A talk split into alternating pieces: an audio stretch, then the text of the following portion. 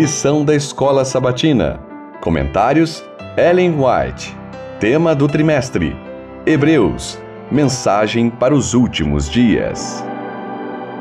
Lição 4. Tema: Jesus, nosso irmão fiel. Terça 18 de janeiro. Carne e sangue como nós. Foi a natureza humana do Filho de Maria transformada na natureza divina do Filho de Deus? Não. As duas naturezas fundiram-se misteriosamente numa só pessoa, o homem Cristo Jesus. Nele habita corporalmente toda a plenitude da divindade. Quando Cristo foi crucificado, foi sua natureza humana que morreu. A divindade não sucumbiu nem morreu. Isso teria sido impossível. Cristo, aquele que é sem pecado, salvará todos os filhos e filhas de Adão que aceitarem a salvação que lhes é oferecida, consentindo em se tornar filhos de Deus. O Salvador adquiriu com seu próprio sangue a humanidade caída. Isso é um grande mistério. Um mistério que não será plena e completamente compreendido em toda a sua grandeza até que ocorra a trasladação dos remidos então serão compreendidos o poder e a grandeza e a eficácia da dádiva de Deus ao homem. Mas o inimigo deseja que essa dádiva seja tão mistificada que se torne uma nulidade.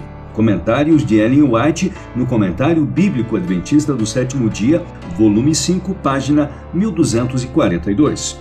Os mistérios da redenção, que abrangem o caráter divino humano de Cristo, sua encarnação e sua expiação pelo pecado poderiam empregar as canetas e as mais elevadas faculdades mentais dos homens mais sábios, desde agora até que Cristo se revele nas nuvens do céu com poder e grande glória.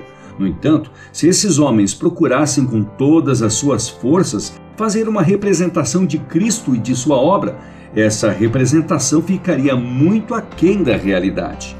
O assunto da redenção ocupará a mente e a língua dos remidos pelos séculos eternos. O reflexo da glória de Deus resplandecerá para todo sempre da face do Salvador.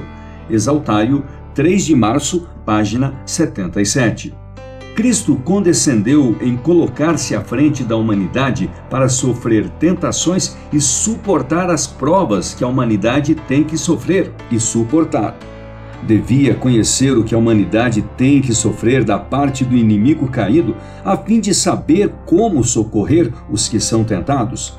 Temos que manter um caráter, e esse caráter é o de Cristo. Que o Senhor nos ajude a morrer para o eu e nascer de novo para que Cristo possa viver em nós como um princípio vivo e ativo, capaz de manter-nos santos. Minha consagração hoje, 27 de novembro, página 335. Nossa alma necessita estar rodeada pela atmosfera do céu. Homens e mulheres devem vigiar a si mesmos, precisam estar constantemente despertos, não permitindo palavra nem ação que dê margem para que alguém censure suas boas intenções. O que professa ser seguidor de Cristo tem de vigiar a si mesmo, conservando-se puro e incontaminado em pensamento, palavra e ação.